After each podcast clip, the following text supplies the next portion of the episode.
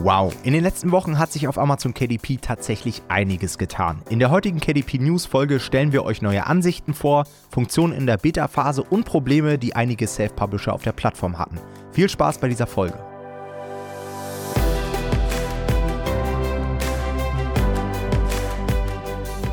Hallo und herzlich willkommen zu einer neuen Folge des Verlagsniveau Podcast und heute gibt es mal wieder eine KDP News Folge. Wir wollen euch einmal up to date halten in der Welt von KDP. Denn in den letzten Wochen ist tatsächlich sehr, sehr viel passiert. Jonathan und ich hatten diverse Abwesenheitszeiten, auch durch Urlaube und so weiter. Und ich bin zum Beispiel aus dem Urlaub gekommen, ähm, bin dann durch die Facebook-Gruppen gestöbert und durch unseren Slack-Channel und habe immer wieder neue Sachen auf Amazon entdeckt. Und deswegen lohnt es sich, glaube ich, heute, Jonathan, dazu eine neue Folge aufzunehmen.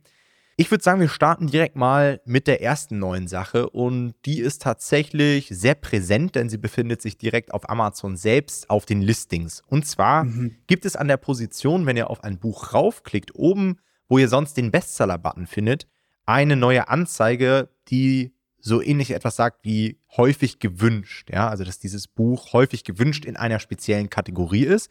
Und das kommt von ganz alleine, also da muss man auch nicht unbedingt auf Platz 1 sein in einer Kategorie, sondern das wird teilweise auch für Platz 2 und 3 verliehen und ist dementsprechend natürlich jetzt auch für Q4 eine schöne Möglichkeit, einfach nochmal mehr Trust auf sein Buch zu bekommen. Denn logischerweise, wenn Leute irgendwie zu Weihnachten stöbern, ein Geschenk suchen und da steht halt sowas wie häufig gewünscht oder vielleicht auch sowas wie häufig verschenkt, dann ist es ein sehr guter Indikator dafür, dass das vielleicht auch das richtige Geschenk für die Person ist, die gerade danach sucht. Die Frage ist natürlich, Jonathan, wie kriegt man überhaupt diesen Button? Also was muss man dafür machen? Ja, ist wie immer, ist so eine Magie, ne? Also beim Bestseller-Button ist, glaube ich, der einzige Button, wo man zu 100% sagen kann, wie man den bekommt, aber es gibt so ein paar Buttons, wo man es eigentlich nie so richtig weiß. Es gibt ja auch diesen Lehrerempfehlungsbutton, dann gibt es, also eigentlich kennen wir aus der Weihnachtszeit letztes Jahr, glaube ich, so einen Button, der hieß irgendwie Weihnachtsgeschenk oder so, also Amazon hatte letztes Jahr schon so einen Geschenke-Button und der war auch schon so ein bisschen mysterisch. Also wir kannten einige Leute, die den hatten und die wussten ehrlich gesagt auch nicht so richtig, wo sie den her haben.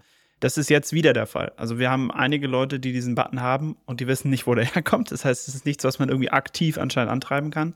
Ich habe ein bisschen eine Vermutung, weil diese, wie gesagt, es gab schon so ähnliche Button und gab schon mal so ein bisschen dieses Gerücht, dass das eventuell mit Wunschzetteln zu tun hat. Also es gibt ja auf ähm, Amazon diese Wunschzettel-Funktion, dass ich so Sachen sammeln kann, die ich mir wünsche, zu was weiß ich, zum Beispiel zu Weihnachten. Und dass eventuell Bücher diesen Button bekommen, die sehr häufig auf diese Wunschlisten landen, würde ja irgendwie Sinn ergeben. Also passt halt einfach zum, zum Button selber und finde ich grundsätzlich dadurch eigentlich auch gar nicht so uninteressant.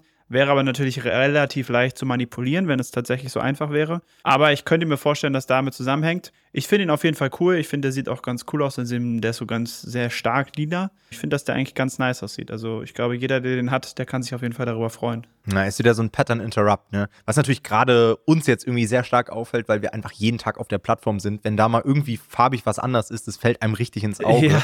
Ja. Heute auch heute äh, an dem Tag, als, an dem wir hier die Folge aufnehmen, ist der Prime Big Deals Day. Und da haben sich auch die Farben auf Amazon so ein bisschen verändert. Hast du das gesehen? Ja. Das ist mir auch direkt aufgefallen. Es wird wahrscheinlich keinem anderen Kunden irgendwie auffallen. Ich merke, habe es vorhin, vorhin in der App gemerkt, weil ich wollte so ein Buch angucken und habe meine, also habe die mobile App aufgemacht.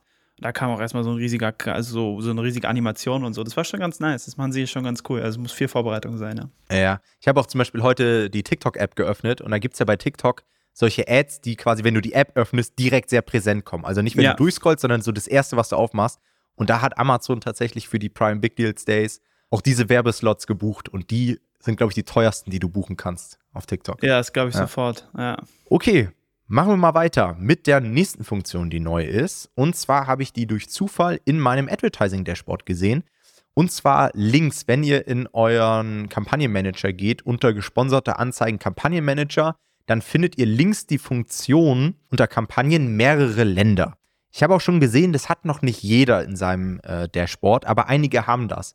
Und mehrere Länder ist eine neue Beta-Funktion, die es euch erlaubt, mit einem Amazon Advertising Account auf mehreren Marktplätzen gleichzeitig Werbung zu schalten. Ich habe es jetzt noch nicht ausgetestet. Ich weiß dementsprechend auch noch nicht, wie gut das funktioniert und äh, welcher, ja, welchen Einfluss das Ganze jetzt hat. Aber für die, die es nicht wissen, Normalerweise ist es auf Amazon so, wenn ihr jetzt zum Beispiel ein Buch in Italien vertreiben wollt oder in den USA, dass ihr da immer wieder einen neuen Amazon Advertising Account für das jeweilige Land braucht. Also ihr könnt mit eurem deutschen Account zum Beispiel nicht in den Staaten Werbung schalten, sondern müsstet dann über euren KDP-Dashboard oben auf Marketing klicken und euch dort einen US-Advertising-Account anlegen. Das ist meiner Meinung nach extrem komisch, weil ich verstehe ja. nicht, warum man das nicht alles aus einem Account managen kann. Finde das dementsprechend auch sehr gut, dass Amazon das jetzt angepasst hat und anscheinend gerade in der Beta testet. Ja, also ich habe ich hab tatsächlich noch gar nicht geguckt, ob ich es habe, aber ich fände es auch mal interessant, wenn es Leute mal ausprobieren würden. Also es ist vielleicht gerade für Leute interessant, die auch in unserer Low-Content Revolution sind. Da gibt es ja auch Hinweise dazu, wie man skaliert, wie man international Ads schalten kann. Und da könntet ihr vielleicht, wenn ihr das habt, könnt ihr das ja mal ausprobieren und uns mal Bescheid sagen, ob das funktioniert, ob so wie man sich das vorstellt. Also ich fände es auch spannend und ich finde es auf jeden Fall eine gute Besserung. Also ähm, alles, was das Ganze irgendwie einheitlicher macht und übersichtlicher, ist immer eine gute Entscheidung. Ich glaube, jeder, der irgendwie international sehr viel Werbeanzeigen schaltet, der wird da sehr happy sein, dass es diese Anzeige jetzt so gibt. Ja, alleine diese Zeitersparnis, ne, in den Accounts ja. irgendwie hin und her zu switchen, das ist schon geil. Und was natürlich auch sehr geil ist, ist, dass du direkt die Währungsstatistiken umrechnen kannst. Also wenn du jetzt sagst, hey, ich schalte in US-Dollar auf dem amerikanischen Markt, dann kannst du dir das direkt in Euro umrechnen lassen und so weiter und weißt ja. genau, wie viel Budget du ausgegeben hast und so weiter. Also eine sehr, sehr gute Sache. Dann eine Neuerung, ähm, die wahrscheinlich viele von euch vielleicht schon mitbekommen haben, einige aber nicht, gerade die Leute, die vielleicht nicht unseren YouTube-Kanal verfolgen. Und zwar gibt es auch einige KI-Updates mittlerweile bei Amazon in den Inhaltsrichtlinien. Ja, das werde ich jetzt nicht großartig hier noch erklären, denn dazu habe ich extra ein YouTube-Video gemacht. Schaut da einfach mal ähm, auf dem YouTube-Kanal vorbei, Nomad Publishing. Die Änderungen lässt sich relativ einfach zusammenfassen. In den Inhaltsrichtlinien hat Amazon nun einen Paragraphen aufgenommen zum Thema Content, der durch künstliche Intelligenz erschaffen wurde oder der mithilfe von KI-Tools weiterverwertet wurde, um es mal vereinfacht auszudrücken. Das heißt, im Upload-Prozess ist es nun so, dass wir bei Büchern immer angeben, ich glaube, es ist aktuell nicht müsst, oder? Ist es optional oder muss man es annehmen? Ich weiß es gerade gar nicht. Gefühlt, ich glaube, es wurde am Anfang getestet. Mittlerweile ist es verpflichtend, dass du alles, also du musst was anklicken. Du kannst es auf jeden Fall nicht leer lassen. Genau, also du musst anklicken, ob du KI verwendet hast oder nicht und dann in welcher Form. Ja, da sind dann auch die ersten Diskussionen irgendwie losgegangen. Ja, sollte man das jetzt machen? Ja, nein. Ist auch alles irgendwie sehr schwammig formuliert. Ja, ab wann ist das tatsächlich mit KI unterstützt? Ab wann ist es mit KI erstellt und so weiter? Schaut euch einfach das YouTube-Video an. Unser einziger Rat ist einfach, weiterhin sich da up-to-date zu halten und korrekte Angaben zu machen. Ich glaube, dann seid ihr auf jeden Fall auf der sicheren Seite. Für uns eher ein positives Signal, denn logischerweise, wenn Amazon KI-Inhalte mit in die Inhaltsrichtlinien aufnimmt, dann haben sie KI-Inhalt allgemein auf der Plattform auf dem Schirm und akzeptiert. Sie sagen ja damit direkt, hey, ihr könnt es verwenden, wenn sie es in den Inhaltsrichtlinien haben. Dementsprechend würde ich mir da keine Gedanken machen, sondern würde einfach weiterhin sinnvoll KI einsetzen. Nicht komplett mit ChatGPT das Ganze erstellen, nicht alles irgendwie unbearbeitet hochladen auf Masse und so weiter, weil das ist bis jetzt jedem irgendwie auf die Füße gefallen, sondern setzt es einfach sinnvoll ein, punktuell, vielleicht auch unterstützend, ja, gerade so mit Journey und so weiter kann man echt coole Sachen mittlerweile machen.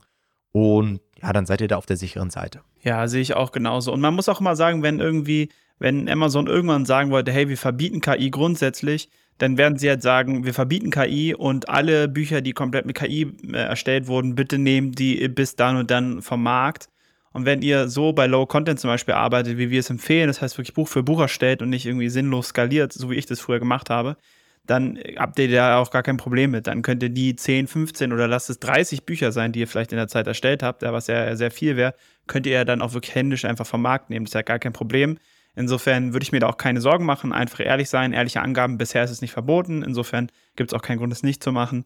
Und wenn es irgendwann kommen sollte, dann wird da nicht direkt euer Account gesperrt werden, weil das wäre ja auch nicht in Amazons Sinn. Ja, richtig. Weil es wurde ja in der Vergangenheit, war es eben nicht verboten. Und dementsprechend ist es auch kein Verstoß. Man muss dann halt dann reagieren. Aber ich stufe die Wahrscheinlichkeit als sehr gering ein, weil du kannst dich gegen diese Entwicklung nicht wehren. KI ist da, wird jetzt immer da bleiben, wird immer besser. Und ich vermute mal, wenn überhaupt, werden gewisse Regeln einfach aufgestellt, weißt du, wie KI verwendet wird. Dann gibt es ein weiteres KI-Update und zwar zum Thema Rezension. Und zwar scheint Amazon gerade auch hier künstliche Intelligenz dafür zu nutzen, Rezensionen zusammenzufassen, sodass Nutzer sehr schnell erfassen können, was die Highlights zum Beispiel von einem bestimmten Produkt sind. Ja, Finde ich eigentlich ganz sinnvoll, denn logischerweise auf Amazon werden die Produkte auch in Zukunft immer mehr Rezensionen haben. Und wenn jetzt ein Produkt auf einmal 1200 Rezensionen hat, es gibt keine Person, die sich das alles durchliest. Also irgendwann haben wir, glaube ich, so einen Grenznutzen von einer Rezensionsanzahl auch erreicht. Und da finde ich es vollkommen sinnvoll, wenn es da wie so eine Art Zusammenfassung gibt. Oder wenn einem zum Beispiel bei einer Waschmaschine wichtig ist, dass sie leise ist, dass man eben genau danach Ausschau halten kann. macht voll Sinn, oder? Ja, finde ich grundsätzlich auch interessant. Ich bin einfach gespannt, wie es am Ende aussieht. Also ich finde, das kann total gut werden, aber es kann auch so völlig überflüssig sein irgendwie. Also wenn sie jetzt, also sie hatten ja bisher auch sowas ähnliches im Einsatz, wo sie geguckt haben, welche Worte kommen häufig vor in Rezensionen und das finde ich meistens relativ wertlos. Also deswegen bin ich mal gespannt, wie gut sie das gestalten können und dann würde ich sagen, entscheiden wir das nochmal, wenn es fertig ist. Dann gibt es ein weiteres Update und zwar habt ihr ja vor einigen Monaten mitbekommen, dass es neue Reports gab. Das heißt, eine neue Ansicht in Amazon, um sich seine KDP-Zahlen anzuschauen. Und wir waren ja nie große Fans davon, haben, ich denke mal, das ist bei dir genauso, Jonathan, ähm, auch häufig noch die alten Berichte irgendwie und die alten Reports genutzt. Ich switch da immer um. Keine Ahnung, ich habe mich da einfach dran gewöhnt. Ich glaube aber, mhm. viele von euch nutzen mittlerweile auch die neuen schon. Die alten werden jetzt laut Amazon zum 6. November abgestellt. Ja, ja, finde ich ein bisschen schade, aber ich denke mal, wir müssen uns dann einfach an die neuen gewöhnen.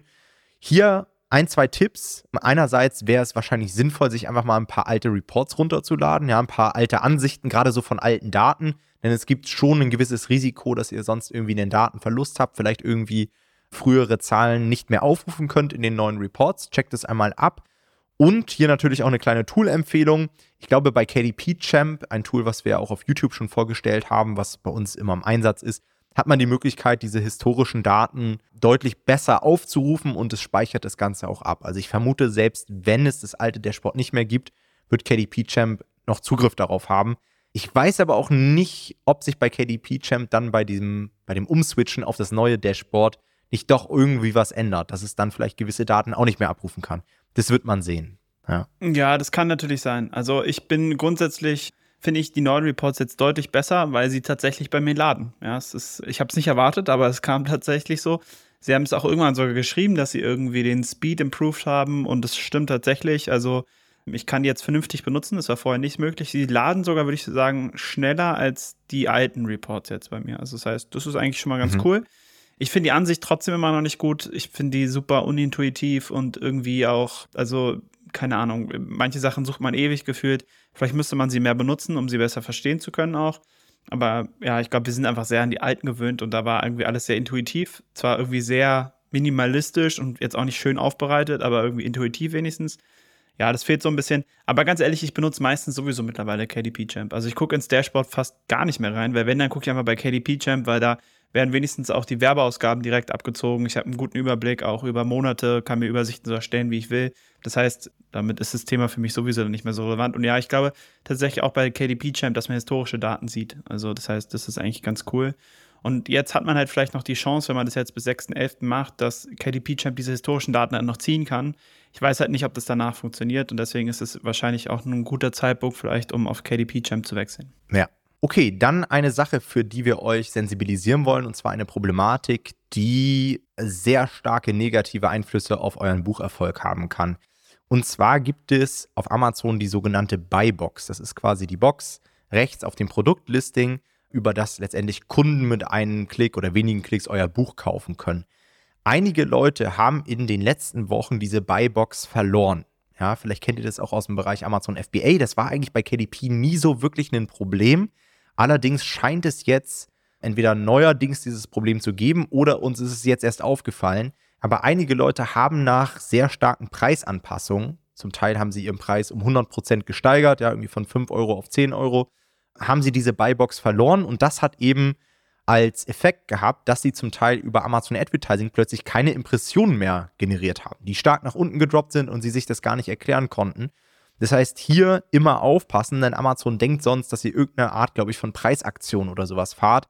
Und das hat anscheinend als Effekt, dass irgendwie die Ads davon negativ beeinflusst werden, was natürlich das Schlimmste ist, was einem passieren kann irgendwie auf Amazon. Das heißt, um es nochmal vereinfacht zu erklären, wenn ihr Preisaktionen bzw. Preisanpassungen vornehmt, dann macht es in kleinen Schritten. Ja, wenn ihr euer Buchpreis erhöhen wollt, dann macht es erstmal um 1 Euro, schaut, was das für Effekte hat und dann macht es nach ein paar Wochen nochmal um einen weiteren Euro anstatt es irgendwie pauschal um 5 Euro zu erhöhen, denn dann habt ihr immer das Risiko, dass ihr die Buybox verliert. Genau, das ist, ich glaube, das ist an so einen bestimmten Prozentsatz gekoppelt, den ich noch nie so richtig gecheckt habe. Ich kenne das schon aus FBA von FBA von früher, aber genau, also man sollte einfach nicht zu starke Preisanpassungen machen. Das ist ja sowieso was, was wir auch immer empfehlen. Also wir haben das jetzt häufiger erlebt bei Leuten, die sehr günstig in den Markt eingestiegen sind und das ist ja grundsätzlich eigentlich was, was wir nicht unbedingt empfehlen. Und ja, dann passiert halt sowas, wenn man den Preis so stark nach oben schraubt. Ja. Und man muss halt sagen, euer Buch kann schon noch gekauft werden, aber der Kunde, für den Kunden sieht es fast wie nicht so aus. Also er müsste dann irgendwie drei Klicks machen, weil er erst in so eine Liste muss, also muss irgendwie auf alle Angebote klicken und dann ist da auch euer Buch dabei und dann muss er da wieder draufklicken. Und es ist relativ kompliziert und undankbar für den Kunden und deswegen konvertiert auch alles so brutal schlecht. Einfach der Kunde das nicht mitmacht. Das heißt, sorgt euch einfach darum, den Preis nicht so krass anzuheben. Und wenn ihr irgendwie merkt, dass ihr die Buybox verloren habt, also dass das bei euch vorgekommen ist, ähm, aber ihr den Preis eigentlich gar nicht angehoben habt, dann sagt uns gerne mal Bescheid. Wir, äh, wir sammeln immer wie so bei solchen Sachen auch Cases, irgendwie um zu gucken, was sind die Gemeinsamkeiten. Ähm, aber wir haben das Gefühl, dass alle, die die Buybox verloren haben, den Preis, ich sag mal, mindestens so um 3 Euro oder sowas angehoben haben. Und dadurch das passiert ist wahrscheinlich. Das heißt aber, wenn es bei euch anders war, dann sagt uns Bescheid. Dann gucken wir mal, ob wir da irgendwelche Gemeinsamkeiten entdecken können. Okay, eine weitere Änderung, die uns auch vor kurzem aufgefallen ist, ist eine Änderung in Amazon Advertising. Und zwar kennt ihr das sicherlich, dass ihr einen sogenannten Account-Namen bei Amazon Advertising habt. Das findet ihr oben rechts. Dort steht sowas wie, ähm, ich glaube, Sponsored Ads und dann Autor oder irgendwie sowas, ja. Mhm, ja. Und das kann man umändern, macht gerade dann Sinn, wenn ihr vielleicht auch in irgendeinem Verwaltungskonto drin seid, damit die andere Person auch euer Konto identifiziert. Zum Beispiel bei uns bei Nomad Publishing ist es so, dass wir bei uns im Lounge, bei unseren Kunden natürlich mit immer über die Schulter schauen. Das heißt, viele Leute schalten zum ersten Mal Amazon Advertising, setzen unsere Strategien um und werden von uns in dieser Phase nahezu täglich betreut. Es werden Feedbacks aufgenommen, es wird genau gesagt, hey, das läuft alles nach Plan hier oder eben nicht, schraub mal hier das Gebot runter, schau mal hier, dass du diesen Geldfresser rausnimmst, um einfach auch sicherzustellen, dass die Kunden im Lounge bei Amazon Advertising den maximalen Lerneffekt haben. Jetzt ist es so, die haben uns natürlich Zugriff auf das Verwaltungskonto gegeben, hatten aber plötzlich alle irgendwie einen anderen Namen, weil Amazon Advertising irgendwas geupdatet hat und alle hatten wieder diesen Standardnamen. Das heißt, da müsstet ihr einmal schauen, dass ihr euren Amazon Advertising Namen manuell einmal anpasst, falls ihr Leute habt, die ebenfalls auf euren Account Zugriff haben, damit ihr das eindeutig zuordnen könnt. Ist eine nervige Sache. Ich verstehe noch nicht so richtig, warum Amazon das gemacht hat, aber ich vermute, dass im Hintergrund datenbankmäßig schon wieder irgendwas geändert wurde. Vielleicht hat das auch etwas mit, diesen, mit dieser neuen Länderfunktion zu tun. Ja. Dass sie da irgendwie wieder alles auf Null gesetzt haben oder so. Keine Ahnung, ist nervig, aber kann man relativ einfach ändern. Vielleicht hat es auch was damit zu tun, wir hatten ja diese Funktion, dass man sich anzeigen lassen konnte, wer derjenige ist, der die Werbung bezahlt, in den Werbe also auf der Amazon-Seite.